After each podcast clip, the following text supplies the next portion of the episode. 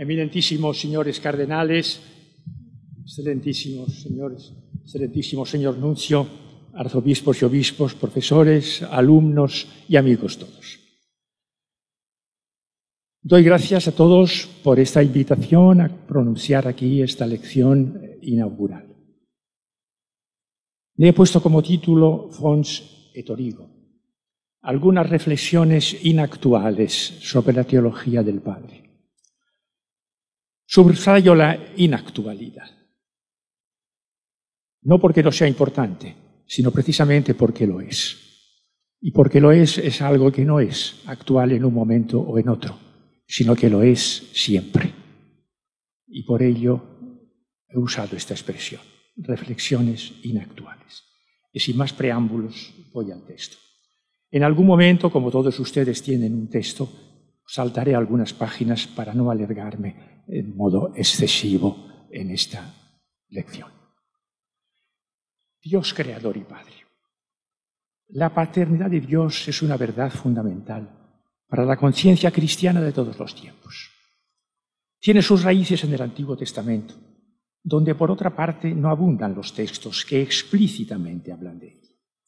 Se ha mantenido con frecuencia la hipótesis de que se trataría de evitar una concepción demasiado materialista y física de esta paternidad, que sería incompatible con la idea de la trascendencia divina, tan decisiva y fundamental para la mentalidad israelita.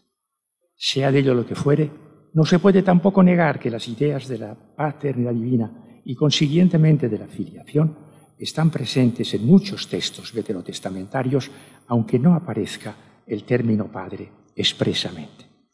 Algunas de las últimas investigaciones sobre el tema en el Antiguo Testamento corrigen o matizan, por tanto, extendidas ideas precedentes. A esta relativa prudencia o reserva del Antiguo Testamento se opone la gran abundancia de casos en los que se habla de Dios como Padre en el Nuevo Testamento. La idea frecuente en todos los escritos alcanza su ápice en los escritos de Juan, como es bien sabido. Con frecuencia el término aparece en contextos de invocación o de oración. Notemos además que también en el cuarto Evangelio, hijo, correlativamente, es la, es la denominación que usa Jesús para hablar de sí mismo. Conciencia final, filial, manifestación del Padre, se encuentran por tanto estrechamente unidas y se implican mutuamente. El desarrollo doctrinal desde la reflexión de los padres capadocios ha llevado a la conclusión de que los nombres de padre e hijo no indican una esencia o naturaleza, sino una relación. Los aplicamos a seres de muy diversas características. Padre e hijo se implican mutuamente. No puede haber un hijo sin un padre, ni tampoco un padre sin un hijo.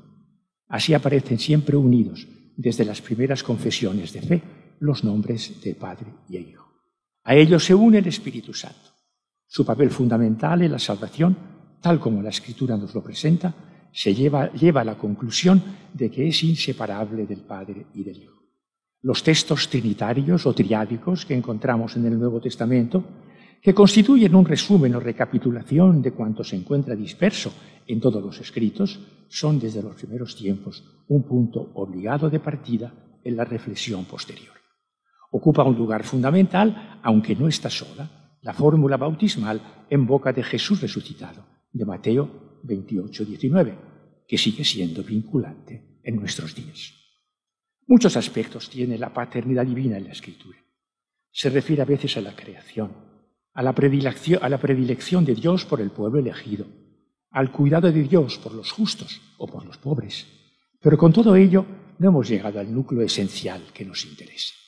Nos hemos referido ya a la coincidencia de la referencia a Dios como Padre y de la conciencia filial de Jesús. En el comienzo de algunas epístolas paulinas, en contextos de bendición y de alabanza, encontramos directamente la afirmación de que Dios es el Padre de Jesús. Bendito sea el Dios y Padre de nuestro Señor Jesucristo. Dios es ante todo el Padre de nuestro Señor Jesucristo. Esta es una novedad radical del monoteísmo neotestamentario. Dios es ante todo el Padre de Jesús. De ahí arrancarán y recibirán luz y sentido todas las afirmaciones que sobre Él podamos formular. El misterio pascual es el momento culminante de la revelación de esta paternidad divina. Tú eres mi hijo, yo te he engendrado hoy, Salmo 2.7. Y este texto ha sido aplicado por el Nuevo Testamento al momento de la resurrección y exaltación del Señor, sobre todo en los hechos de los apóstoles, pero no solo. Creemos en un solo Dios Padre Todopoderoso y en Jesucristo, su único Hijo. La doctrina trinitaria es la máxima expresión del monoteísmo. En Jesucristo se muestra de un modo nuevo y definitivo que Dios es uno. Decía en el siglo II Tertuliano, Dios quiso renovar el misterio, novare sacramentum, ut nove unus crederetur per filium et spiritum, para que fuera creído de modo nuevo como uno. La Trinidad no es una disminución de la unidad divina, sino que es el modo nuevo, el modo nuevo de entenderla a partir de Jesús. Es el modo nuevo de entender el monoteísmo. La tradición monoteísta, tan hondamente radicada en el pueblo de Israel, encuentra en el Nuevo Testamento su confirmación plena. Sabemos que no, que no fue fácil la elaboración de la doctrina trinitaria. En efecto, no era fácil armonizar, por una parte, la fidelidad a esta tradición y, por otra, la novedad que significó la confesión de Jesucristo el Hijo y la del Espíritu Santo junto a la de Dios Padre. Descartado el triteísmo, por ser manifiestamente incompatible con la fe de Israel y los datos del Nuevo Testamento, se ofrecían otros dos caminos, aparentemente viables, pero en el fondo igualmente infieles a la enseñanza de Jesús. Por una, por una parte, el sabelianismo o patripasianismo, es decir, en el fondo hay distinción entre las tres personas. Son exclusivamente formas o modos de aparición del único Dios. Y de ahí el nombre tardío de modalismo. Y el subordinacionismo, que consideraba al Hijo y al Espíritu Santo inferiores al Padre, y que en su forma extrema dará lugar al arrianismo. Si se acepta la primera opción, una sola persona, ¿verdad? El patripasianismo, quedan sin sentido verdadero muchas de las palabras que los evangelios ponen en boca de Jesús y que con otras formulaciones se encuentran equivalentes en el resto del Nuevo Testamento. El amor del Padre al Hijo, la obediencia de Jesús al Padre, la glorificación del Hijo por el Padre y viceversa. Inútil citar textos, ¿verdad? Más, más sutil, la segunda vía lleva igualmente a un callejón sin salida. El Hijo y el Espíritu Santo son inferiores al Padre. No son Dios como Él. Y acaban por ser considerados sus criaturas, que vienen de la nada y no de la naturaleza divina. La paternidad divina queda reducida a la creación. Es decir, Dios no es verdaderamente Padre porque no es capaz de engendrar un hijo de su naturaleza. Estas dos corrientes de pensamiento, opuestas entre sí, coincidían en el fondo más de lo que a primera vista podía parecer. Niegan las dos la vida interna de Dios, su acción adextra, lo que la tradición se ha llamado la economía, no se funda en su ser íntimo, en la teología. Esta última, en el fondo, no existiría. Frente a estas tendencias, la Gran Iglesia mantuvo la monarquía del Padre, afirmando así la unidad y la unicidad divina en la distinción de las personas fundadas la una y la otra en el primado del Padre, que siendo el Dios único, el solo Dios no es un Dios solitario, como los padres han repetido. Dios es comunión, eterno intercambio de amor, decimos ahora con nuestro lenguaje, que tiene ciertamente hondas raíces en la más antigua tradición de la Iglesia. Pero se plantea el problema de cuándo empieza en Dios la vida de la comunión trinitaria. ¿Cómo se relacionan la creación ex nihilo de todo cuanto existe y la generación del verbo. ¿Está esta segunda en función de la primera? Orígenes conoce ya una generación eterna, aunque no la ha separado del todo del eterno designio creador de Dios. Dios no puede ser omnipotente antes de ser Padre, decía. Comprenda que el título de omnipotente en Dios no puede ser anterior al de Padre y que en efecto el Padre es omnipotente en virtud del Hijo. Lo primero es la paternidad. Si en un primer momento el título de creador es el que más directamente aparece a los ojos del hombre, se pone de relieve muy justamente que en la creación aparece ya el amor que en nosotros y en todo lo que nos rodea se pone de manifiesto. San Ireneo, en un contexto en que habla de la creación, dice que el creador es Padre, secundum dilección, según el amor. Es ya una novedad, es un punto de vista fundamentalmente nuevo. Aunar la creación a la paternidad fue el gran logro, el gran logro de la gran iglesia en los primeros siglos cristianos. A medida que se va profundizando en el misterio del ser divino, va surgiendo con más claridad la idea de que es la generación del verbo, la fuente y el origen de toda la actuación de Dios al extremo. No solo es que el Creador sea Padre, sino que el Padre es el Creador. Frente a todos los intentos de separar al Creador del Padre o al Padre del Creador, la gran Iglesia mantuvo la identidad del Creador y del Padre, en fidelidad a la enseñanza del Nuevo Testamento. Unir creación a paternidad es tanto como hermanar lo antiguo con lo nuevo. Esta frase, esta frase es de Monseñor Eugenio Romero, siempre recordado por todos nosotros. El que ha engendrado al Hijo es el mismo que todo lo ha hecho por medio de él. La divinidad del Hijo y la del Espíritu se afirman con más claridad a la vez que se afirma el primado del Padre. San Agustín lo ha formulado con toda claridad.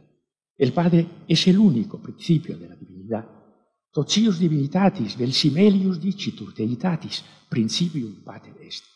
Repetidos concilios de Toledo acuñaron una fórmula sintética y expresiva que yo he citado en el título de esta exposición patrem ingenitum, in creatum, fontem et originem tocius divinitatis.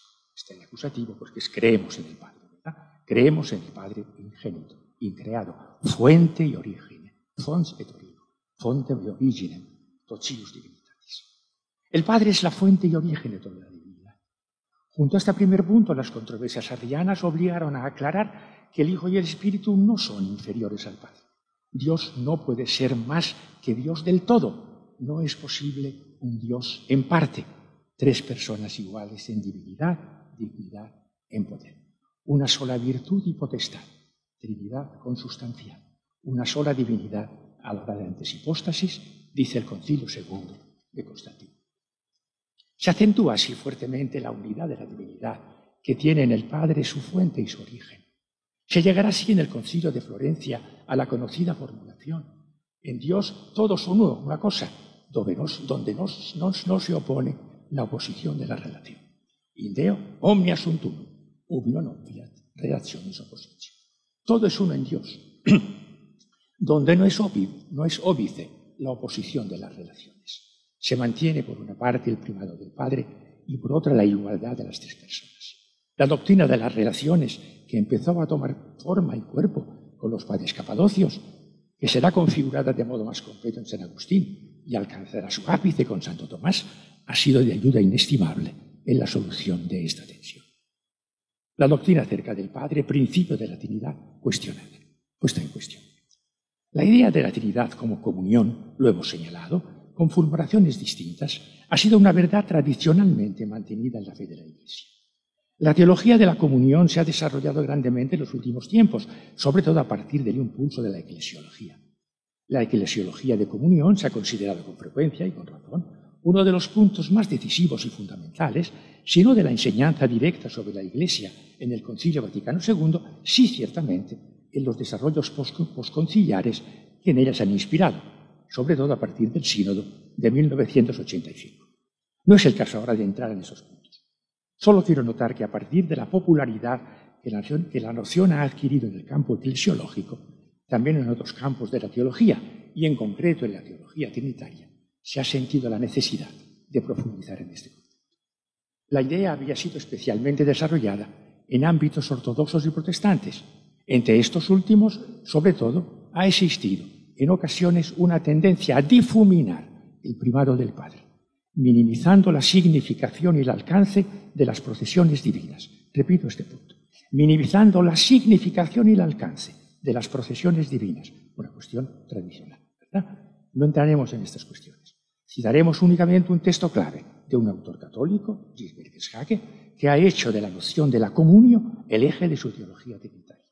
Dice así, común. Así es la esencia divina, la naturaleza divina, común existe solamente en el intercambio de Padre, Hijo y Espíritu. Cada una de las personas existe extáticamente vuelta hacia las otras, y esto de manera correlativa, en la medida en que a la vez da y recibe. El Padre realiza su propio ser en cuanto se da completamente al otro, que es el Hijo, y así posee su divinidad como regalada. Pero precisamente así recibe de él el ser Padre. El Hijo en cuanto se acepta a sí mismo y completamente del Padre y le da gloria. El Espíritu en cuanto se recibe a sí mismo como el tercero de la relación del Padre y del Hijo y a la vez glorifica a ambos. Así las tres personas no tienen en Dios ningún ser propio el uno frente al otro, sino solo del otro, con el otro, hacia el otro. Voneinander her, miteinander und aufeinander. Y notemos cómo en toda esta correlación de las tres personas, la idea de la procesión ha desaparecido. Salto algunas páginas sobre el pensamiento de y entonces alargarme excesivamente a la página 12, al final.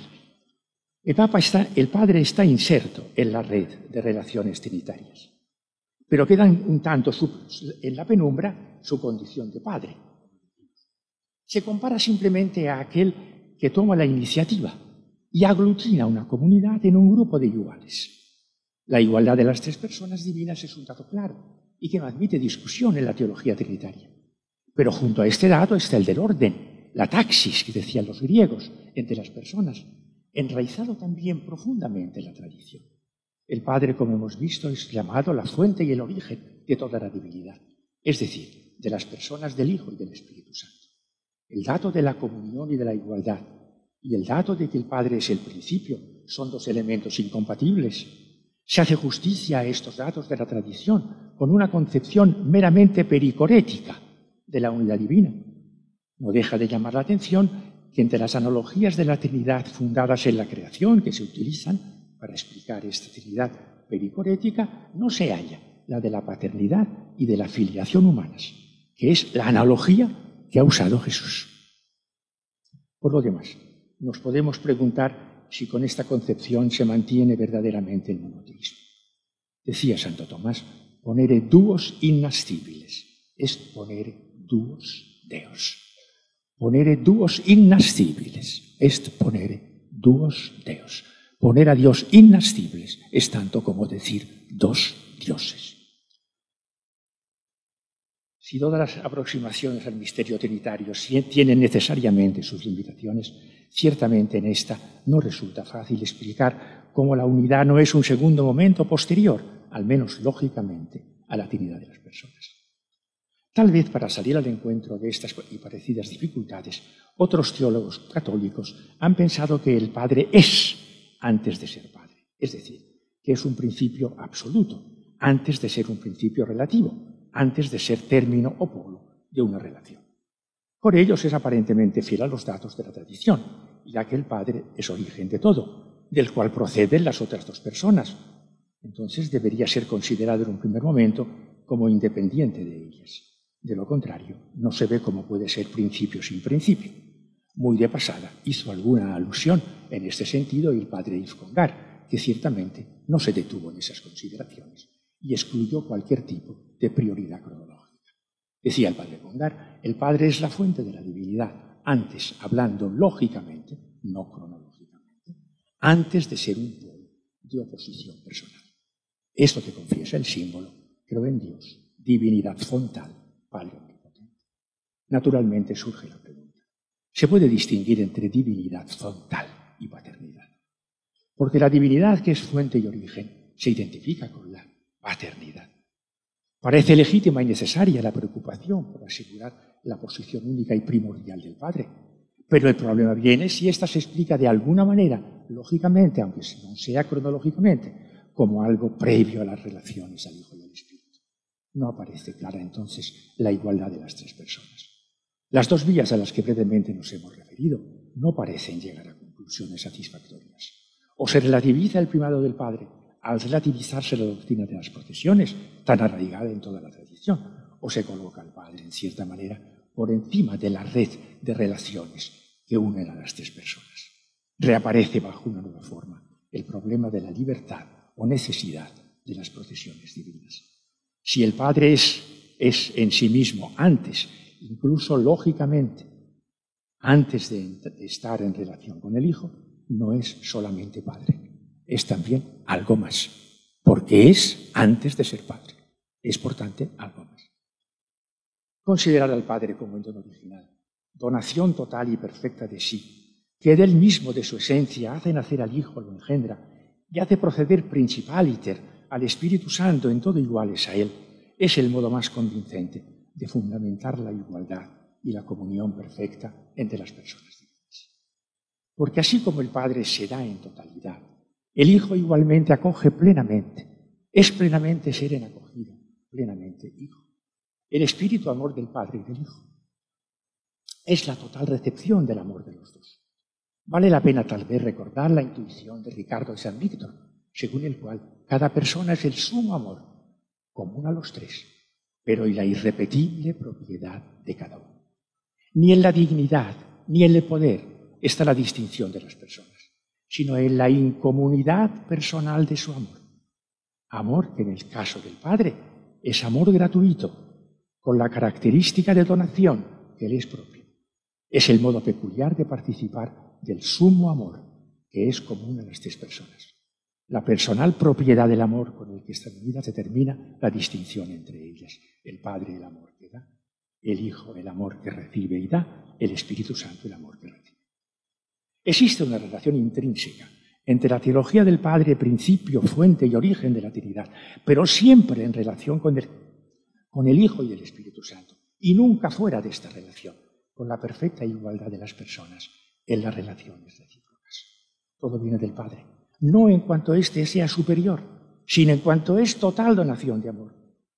Fundar en el Padre la teología de la Trinidad no significa disminuir para nada al Hijo y al Espíritu Santo, sino el mejor modo, de evitar el triteísmo, el subordinacionismo y el sabelianismo.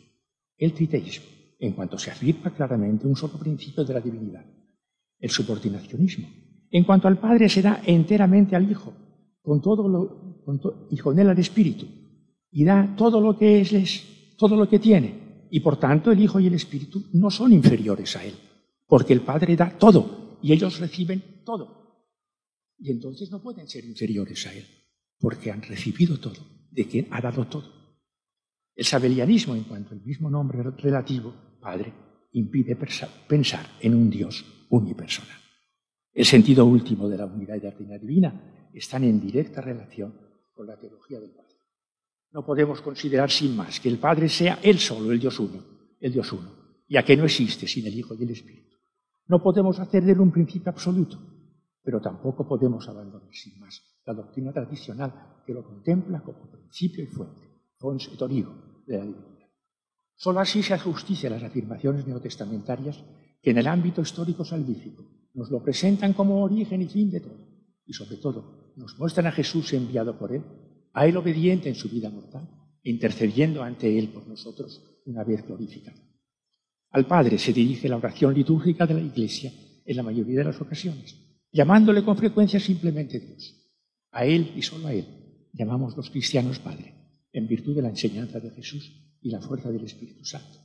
La perfecta comunión entre las personas en sus recíprocas relaciones no sufre por ello menoscabo. Más aún, haya un fundamento más sólido, pues en último término se basa en la infinita capacidad de amor y de donación que caracteriza a la persona del Padre. Este amor divino y esta capacidad de donación suscitan la igualdad y la comunión perfecta de las personas y la perfecta reciprocidad de las relaciones. Relaciones recíprocas, no intercambiables. Si por una parte el Padre engendra al Hijo, por otra este último le hace ser Padre, y por tanto ser en absoluto. De manera que si el Hijo no es sin el Padre, tampoco el Padre puede ser sin el Hijo. El Padre y el Hijo se dan mutuamente el nombre. Vale la pena en este texto recordar una página particularmente lúcida de San Hilario de Poitiers. Dios en cada momento sabe ser solamente amor, solamente Padre. Y el que ama no tiene envidia. Volveremos después sobre este tema. Y el que el Padre lo es por completo. Este nombre no admite distinciones, como si fuera Padre en un aspecto y en otro no. El Padre lo es en todo cuando en Él existe. Se posee enteramente en aquel para el cual no es Padre solo en parte. En todo aquello que Él es, es enteramente Padre, para aquel que tiene de Él su ser. En Dios no hay elementos corporales, sino perfectamente simples. No hay partes, sino una totalidad que todo lo abarca. No hay nada que haya recibido la vida, sino que todo es vivo, todo es viviente y todo en él es Dios por completo. Pues no está compuesto de partes, sino que es perfecto en su simplicidad. Y por esta razón es necesario que en razón de su paternidad sea en todo enteramente Padre, para aquel que engendró de sí mismo. Y ese, final de la frase es bonito y es importante. Pues el perfecto nacimiento del Hijo lo hace Padre perfecto en todo lo que es. Dum eum patrem exulis omnibus, nativitas filii perfecta, consumat. Sin la natividad del Hijo, Dios no es Padre. La donación completa por parte del Padre de todo lo que es y tiene constituye la generación del Hijo. Pero a la vez sin esta generación del Padre no es Padre. Solo el nacimiento del Hijo lo hace perfecto lo que es. En la relación paterno-filial se da una reciprocidad el Padre engendra al Hijo y el Hijo en este sentido, entre comillas, lo perfecciona, es decir, lo lleva a la consumación, lo lleva a ser lo que es. La fundamentación de la comunión y de la igualdad en poder, dignidad de las tres personas se halla en la donación y el amor frontal del Padre, que suscita esta misma total entrega en aquellos a quienes comunica el ser. Posesión y donación de uno mismo son la misma cosa. Dios se posee en la son una y la misma cosa. No deben corregirse ni equilibrarse mutuamente. Las personas se relacionan en el desbordamiento de amor mucho más que en la mutua dependencia. El catecismo de la Iglesia Católica caracteriza de una breve frase el contenido de la vida divina. Ipse Deus eterne est amoris comercio. El mismo Dios es eternamente comercio, intercambio. La unidad y la eternidad en Dios no son contradictorios. Donde hay alteridad, donde hay amor, hay alteridad y, y hay unión. En consecuencia, el hecho de que Dios es amor y que el amor es el, el hecho de que Dios es amor es consecuencia del hecho de que Dios es amor y de que el amor es la realidad originaria de lo divino. Esto es una frase de Joseph Ratzinger. La fuente y el principio de este amor que se intercambia es la persona del Padre, que no es ni se realiza, sino en el comercio, en el, intercambio con las otras dos personas que reciben de Él su ser y como Él existen y pueden existir solo en la relación y el amor mutuos. La unidad perfecta del amor que llega hasta la mutua inhabitación de las personas encuentra en el amor del Padre, fons et origo, su único fundamento. Porque el Padre en su infinito amor comunica enteramente la esencia divina, la poseen en plenitud las otras dos personas. Dios, según San Bonaventura, al ser el sumo bien, es la suma comunicabilidad. Al ser el sumo bien, es la suma comunicabilidad, suma capacidad de donación, por la cual no solo será lo que se posee, sino que será la persona misma. Es la consecuencia del amor total de Dios, que es solo amor, solamente amor, y por consiguiente solamente Padre. Decía Gregorio Nacianceno que Dios no es padre como los padres humanos, que no son padres por completo. Dios lo es enteramente. Es la consecuencia de la suma simplicidad divina que los padres han, afirmado en existencia. Así Dios Padre es Padre en todo cuanto es. En el pasaje de Hilario de Poitiers que hemos citado, se hace alusión al amor paterno, que excluye en Dios toda envidia. Vale la pena que nos retengamos un momento en este motivo de la falta de envidia en Dios, que ha experimentado una incesante, una interesante evolución en los primeros siglos cristianos. El origen es griego. Se remonta a la filosofía griega. Tanto Platón como Aristóteles conocen este motivo. Dios no es envidioso. Pronto pasó la idea al cristianismo. La encontramos en Ireneo. Dios otorga el bien sin envidia. Dios crea sin envidia. Nos da el bien sin envidia. A esta actitud divina movida por el amor, se contrapone la del diablo, que por envidia del hombre se hizo apóstata de la ley de Dios.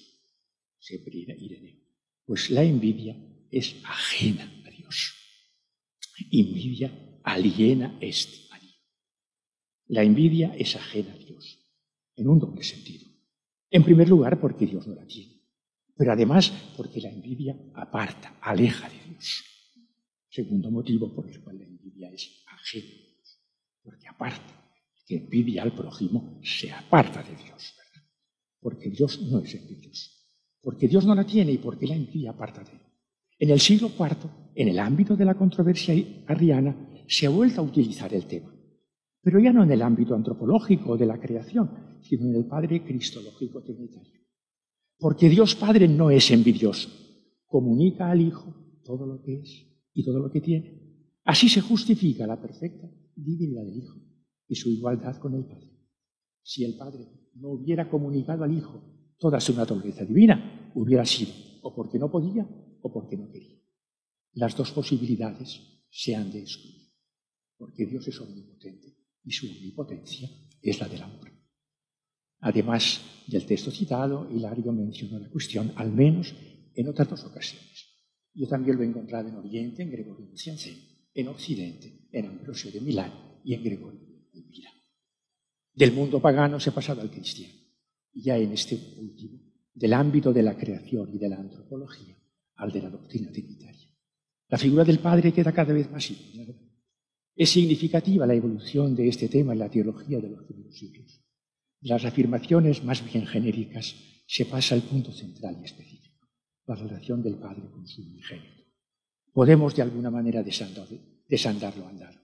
A partir del amor del Padre por el Hijo, el amado, entendemos el amor y la bondad del Padre para todos los hombres, a quienes quiere hijos en su Hijo. ¿Qué otro nombre puede convenir a la primera persona de la Trinidad, fuente y origen más que el Padre? Ante todo porque Jesús, según los cuatro evangelios, lo ha llamado siempre así, y nos ha enseñado a nosotros a hacer lo mismo. Además nos ha advertido contra el uso no apropiado de este apelativo. No llaméis Padre vuestro a nadie en la tierra, porque uno solo es vuestro Padre, el del cielo. Solo a Dios corresponde en rigor este título. Solo de Dios Padre y viene toma origen toda paternidad. Doblo las rodillas ante el Padre, de quien toma nombre toda paternidad en el cielo y en la tierra. Comentando este texto paulino, escribe San Atanasio, Dios no imita a los hombres, sino que son más bien los hombres mismos, los que son llamados también padres de sus propios hijos, a causa de Dios, que es, en sentido pleno y único, verdaderamente padre de su propio Hijo, pues de él toma nombre toda paternidad en los cielos y en la tierra. Comentando la parábola del padre y de los dos hijos de Lucas, lo que llamábamos el hijo pródigo, se preguntaba Tertulia, ¿quién debemos entender que es aquel padre? Evidentemente Dios. Nadie es tan Padre. Nadie es tan misericordioso. La misericordia de Dios Padre para con todos los hombres se ha manifestado entregando a su, a su Hijo unigénito, muerto por nuestros pecados y resucitado para nuestra justificación.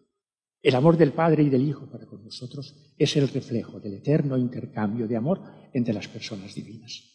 Este amor que tiene en el Padre su origen encuentra en el Hijo la plena correspondencia. Decía Gregorio Magno, con la caridad con que yo muero por las ovejas, en boca de Jesús, con la caridad con la que muero por las ovejas, muestro cuánto amo al Padre. Este amor total del Hijo nos remite indudablemente al abismo de amor del Padre, fuente y origen del amor. Terminamos con un texto de San Ireneo, confesión de la Trinidad, que tiene en el Padre su origen y su principio dice Ireneo. De esta suerte se manifiesta un solo Dios Padre, que está por encima de todos, y a través de todos y en todos. Por encima de todos el Padre, y Él es cabeza de Cristo. A través de todos el Verbo, y Él es cabeza de la Iglesia.